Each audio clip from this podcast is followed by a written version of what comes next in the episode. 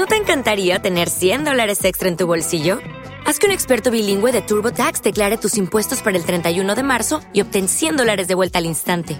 Porque no importa cuáles hayan sido tus logros del año pasado, TurboTax hace que cuenten. Obtén 100 dólares de vuelta y tus impuestos con 100% de precisión, solo con Intuit TurboTax. Debes declarar para el 31 de marzo. Crédito solo aplicable al costo de la presentación federal con TurboTax Full Service. Oferta sujeta a cambios o cancelación en cualquier momento.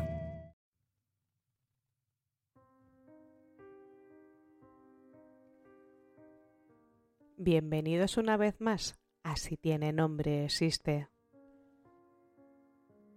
Hoy quiero tratar con vosotros los mitos más oscuros de Satanás, el supuesto ángel caído que no reina en el infierno, ¿o sí? Quiero que juntos busquemos respuestas a las siguientes preguntas. ¿Es el mismo ser Lucifer, el demonio, Satanás y el diablo? ¿Existen religiones que adoran al ángel caído? ¿El 666 es realmente el número de la bestia? Mi nombre es Blanca y te invito a acompañarme así como te animo a que dejes tus comentarios y te unas a nuestro grupo de Telegram y me sigas en redes. Y dicho todo esto, comencemos.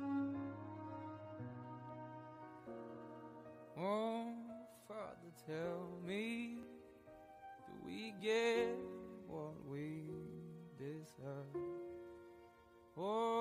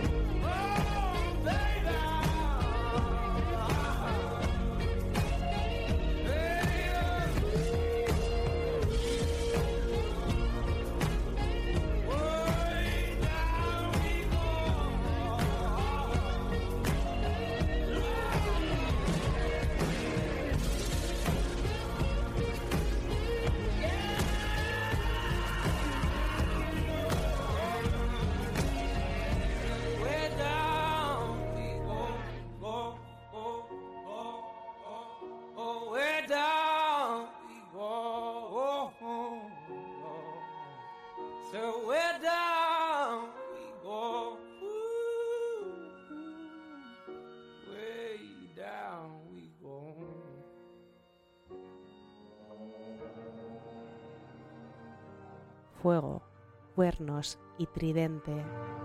El demonio de la tradición cristiana se ha terminado convirtiendo en una forma casi parodiable, que no corresponde con lo que dice de la Biblia, ni con el mito del ángel caído que desafió a Dios.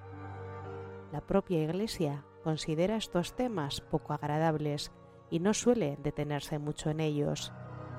Pero la pregunta es, ¿es lo mismo Lucifer, el demonio y Satanás? La palabra demonio o daemon procede del griego demon, genio, un ser sobrenatural descrito como algo que no es humano y que usualmente resulta malévolo. Así y todo, la connotación negativa fue algo que distintas religiones de Oriente Medio fueron añadiendo al concepto de daemon con el paso de los siglos.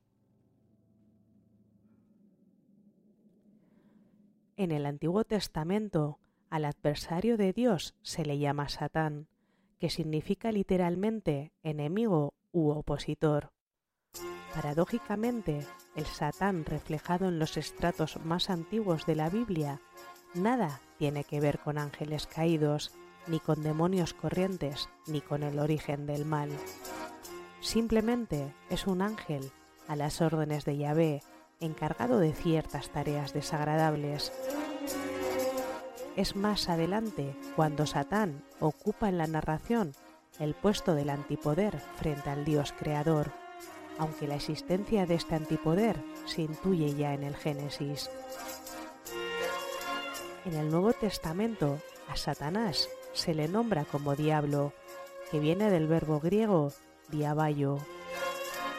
Otros apelativos que recibe Satanás son legión, príncipe de los demonios, Belcebú, mentiroso, padre de la mentira, pecador desde el principio, tentador, maligno, espíritus malignos, espíritus inmundos o impuros, homicida desde el principio, Señor de la muerte, dragón, serpiente antigua, Belial, Dios de este mundo, poder de las tinieblas, seductor del mundo entero, ángel de Satanás o acusador.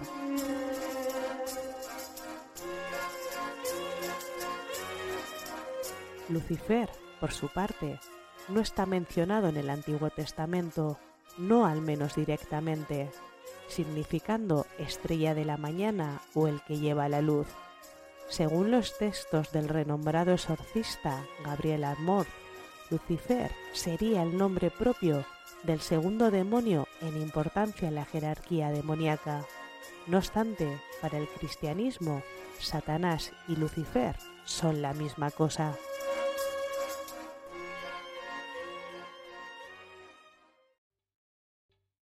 ¿Te está gustando este episodio? Hazte fan desde el botón Apoyar del podcast de Nivos. Elige tu aportación y podrás escuchar este y el resto de sus episodios extra. Además, ayudarás a su productor a seguir creando contenido con la misma pasión y dedicación.